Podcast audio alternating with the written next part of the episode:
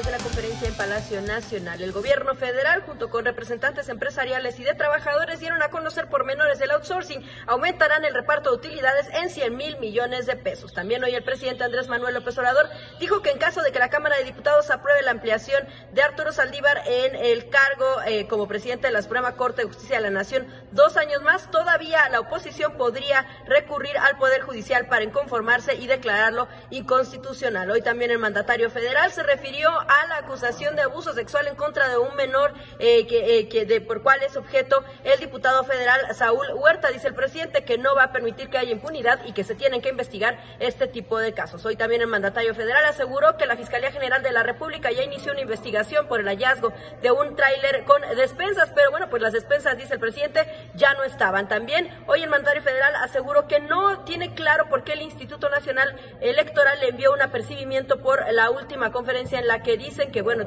violó la veda electoral. Dice el presidente que espera que sean más claros y, bueno, pues de, entrada hoy dijo que no quería dar detalles, pero que va a salir a eh, una gira por cuatro refinerías en el país. Estos fueron los temas principales.